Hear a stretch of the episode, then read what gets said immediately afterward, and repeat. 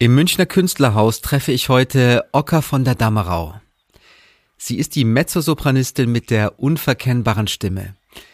Ihre unterschiedlichen Rollenporträts auf den Opernbühnen der Welt verbindet eine eigene Echtheit, die das Publikum unmittelbar erreicht. Mein Name ist Markus Kreul, ich bin Pianist und das ist der Podcast Die Kraft der Musik on Tour. Mit Ocker von der Dammerau spreche ich über Flexibilität und innere Wahrheit, verblüffende Opernvorstellungen in schwierigen Zeiten, über Hingabe und Ehrgeiz und wie Musik uns über Zeit und Raum verbindet. Kommen Sie mit!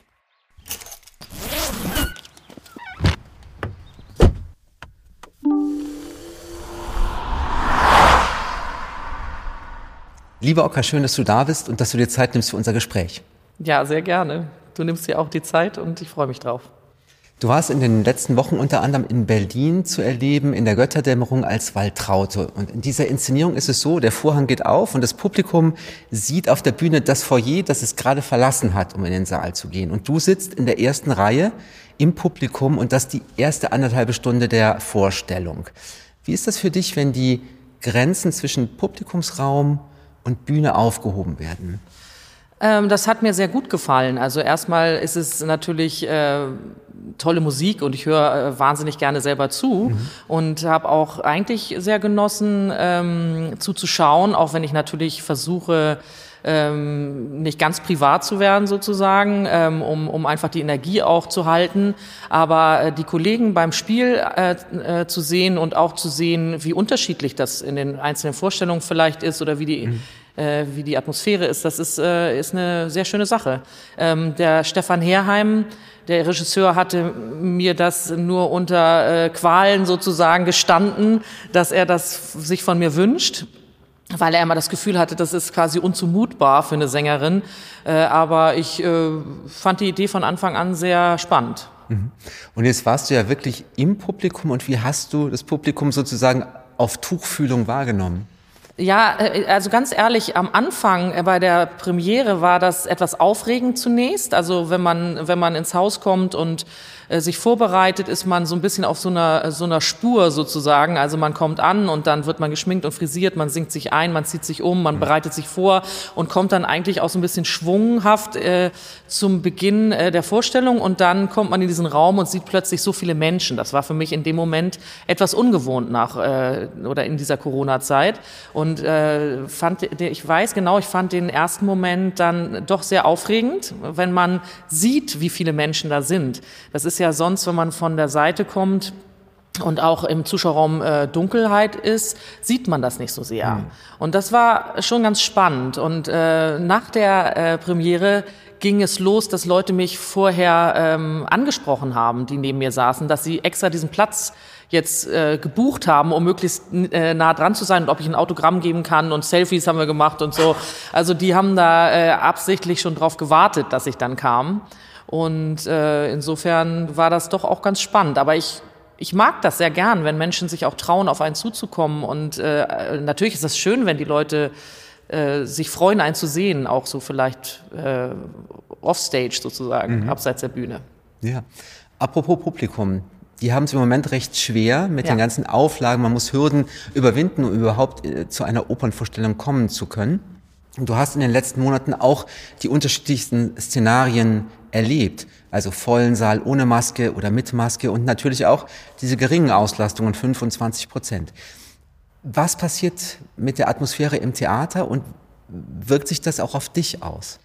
Äh, selbstverständlich wirkt es sich aus, wenn der Saal äh, nicht voll ist. Also mhm.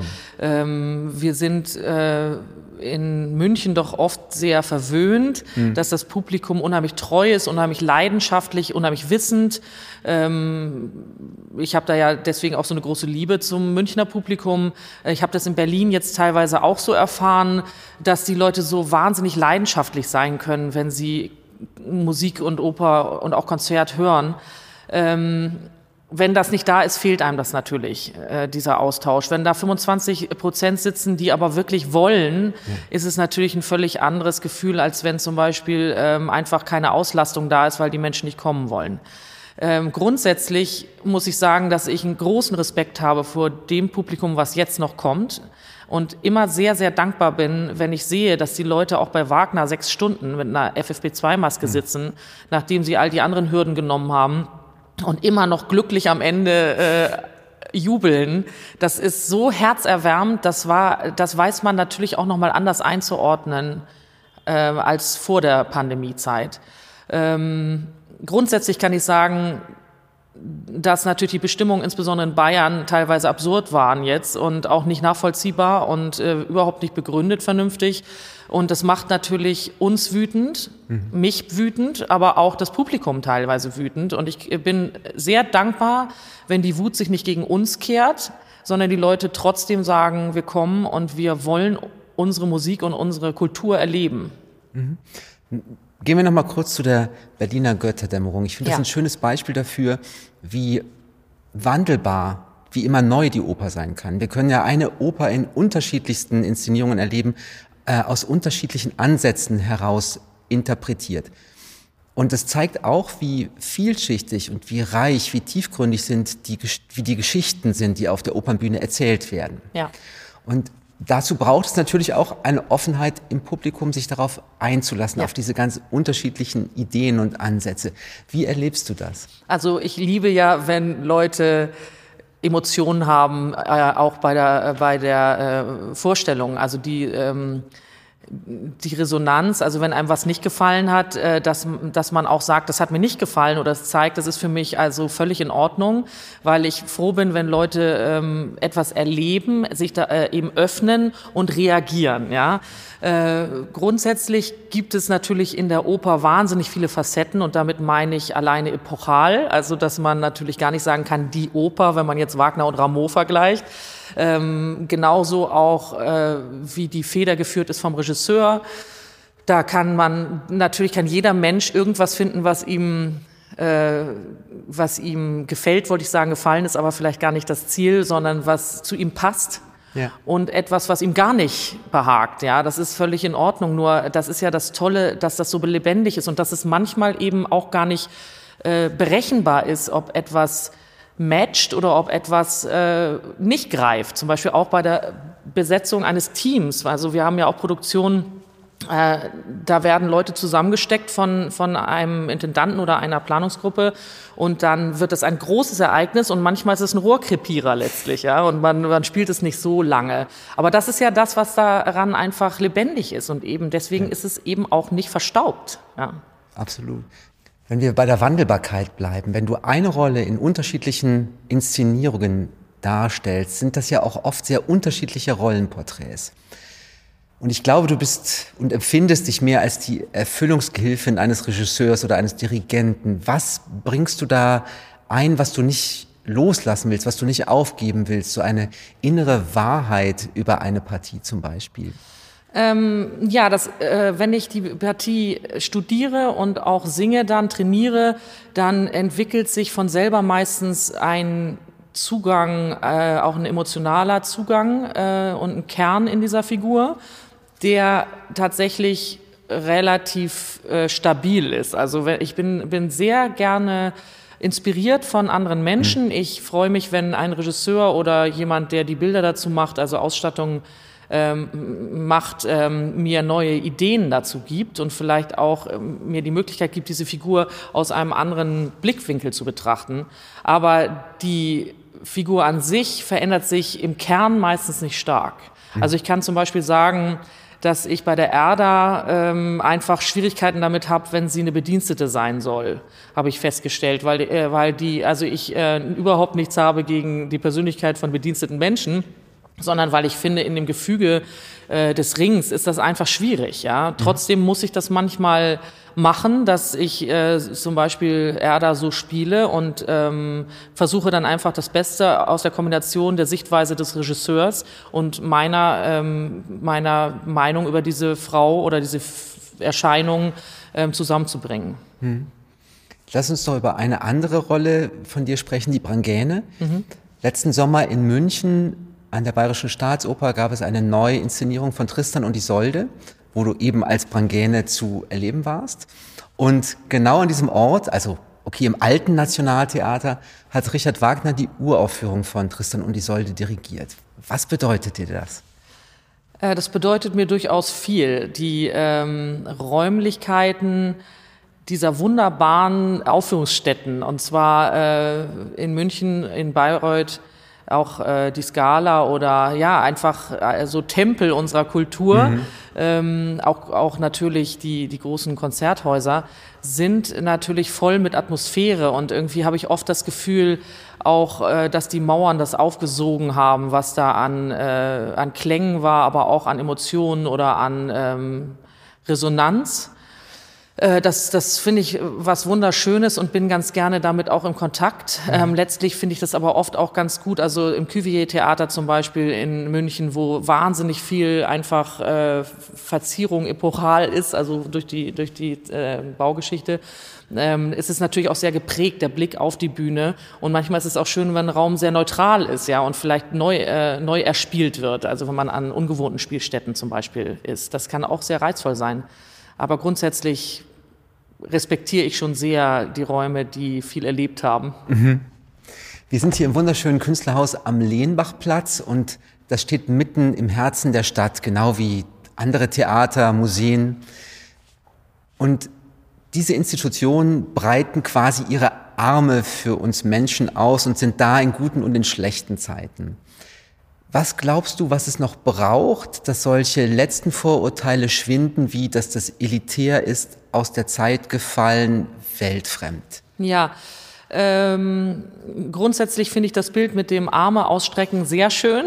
Ich habe nur das, den Eindruck, dass viele das nicht mehr so wahrnehmen. Ja, also dass mhm. zum Beispiel, also gerade die Staatsoper in München halt mit diesem sehr starken Auftritt äh, im nach außen zum Max-Josef-Platz vielleicht doch eine Hemmschwelle auch bildet. Mhm. Ähm, wer das einmal, wer diese Hemmschwelle einmal überschritten hat, der glaube ich, kann das äh, sehr einfach wieder tun, weil, äh, weil drinnen einfach so eine ganz andere Atmosphäre vielleicht herrscht, als äh, manch einer, der nie drin war, es äh, vermutet.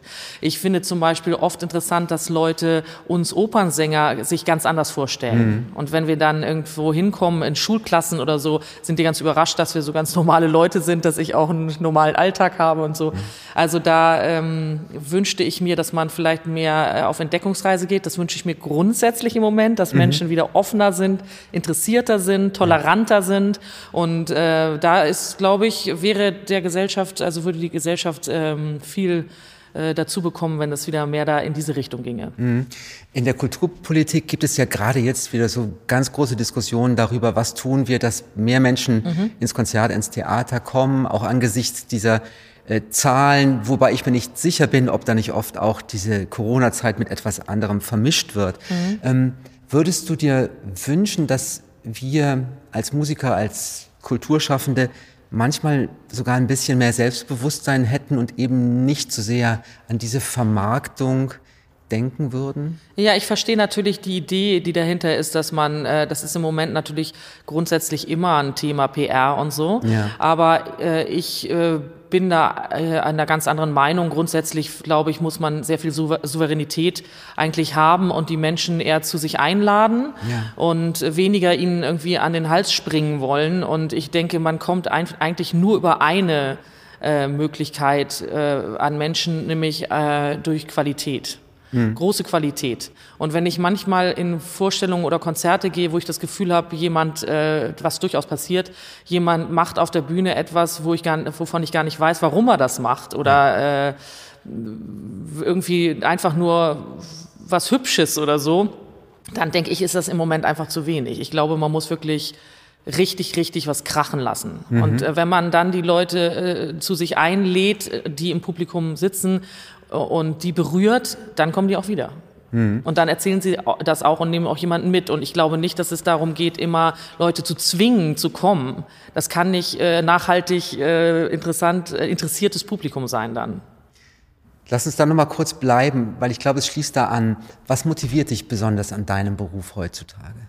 Äh, mich motiviert das, was mich, glaube ich, immer motiviert hätte in jeder Zeit, ähm, nämlich äh, der Austausch mit Menschen, äh, das berührt werden, auch dass ich berührt werde, dass andere berührt werden können und äh, dass da eben ein Austausch, eine Kommunikation stattfindet, ja, ein mhm. Erleben. Und äh, ich, hab, ich bin beschenkt, dass ich in meinem Schatzkästchen schon so viele mm, Erlebnisse und Erinnerungen habe an wirklich fantastische Abende oder Aufführungen mit Menschen, die wirklich mitgegangen sind, die offen waren, die ähm, Interesse haben und hatten.